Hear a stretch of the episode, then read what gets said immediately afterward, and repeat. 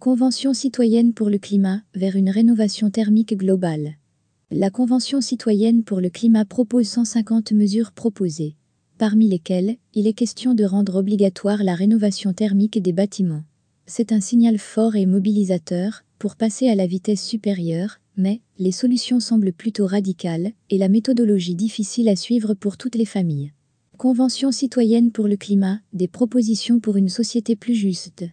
150 Français tirés au sort ont travaillé pendant neuf mois au sein de la Convention citoyenne pour le climat. Ils viennent de dévoiler les conclusions de leurs réflexions pour construire une société plus juste. À savoir que les participants ont identifié des mesures pour réduire de 40% nos émissions de gaz à effet de serre d'ici à 2030. Aussi, les 150 propositions dévoilées répondent à l'urgence climatique. C'est ainsi que des changements doivent avoir lieu à tous les niveaux, logement, consommation, institutions, agriculture, numérique. Parmi les 150 propositions, on retrouve tout un volet sur l'obligation de rénovation thermique des logements, une question qui pourrait être soumise par référendum aux Français par le président de la République. Rendre obligatoire la rénovation thermique des bâtiments. Les citoyens engagés dans la Convention citoyenne pour le climat concèdent que des actions sont déjà menées pour lutter contre les passoires thermiques. Pourtant, les mesures d'ordre incitative semblent être insuffisantes pour engager une rénovation de masse. Ainsi, ils proposent de changer d'échelle, tout simplement en contraignant les propriétaires occupants ou les bailleurs à la rénovation globale de leur logement d'ici à 2040. De même, il est question d'obliger le changement des chaudières au fioul et à charbon d'ici à 2030 dans les bâtiments neufs et rénovés. Pour faciliter ces travaux, les 150 citoyens souhaitent déployer un réseau harmonisé de guichets uniques. En même temps, il faudra mettre en place un système progressif d'aide à la rénovation, avec l'octroi de prêts et de subventions pour les plus modestes. Mentionnons que pour mener à bien ce projet, il est nécessaire de se préoccuper de la formation des professionnels du bâtiment.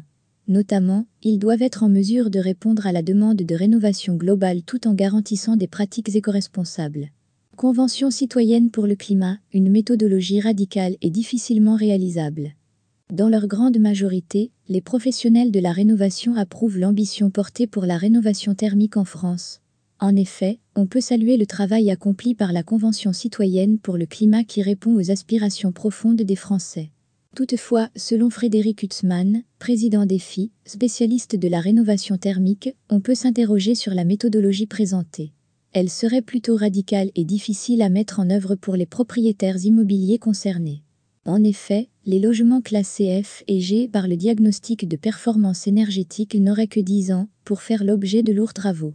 Par ailleurs, pour les logements classés D ou E, cette obligation serait à satisfaire avant 2040. Toutefois, en cas de mutation, cette contrainte pourrait même être appliquée dès 2024. Cela concernerait alors les propriétaires occupants d'un logement qui n'est pas étiqueté A ou B. Nous voulons alerter sur la méthodologie qui a été présentée les échéances laissées aux propriétaires pour rénover leur logement me semblent trop courtes.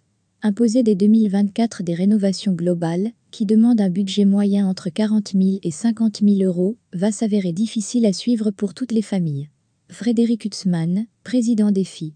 Pour ces raisons, il est important de privilégier une approche progressive, avec des actions de rénovation performantes, par étapes.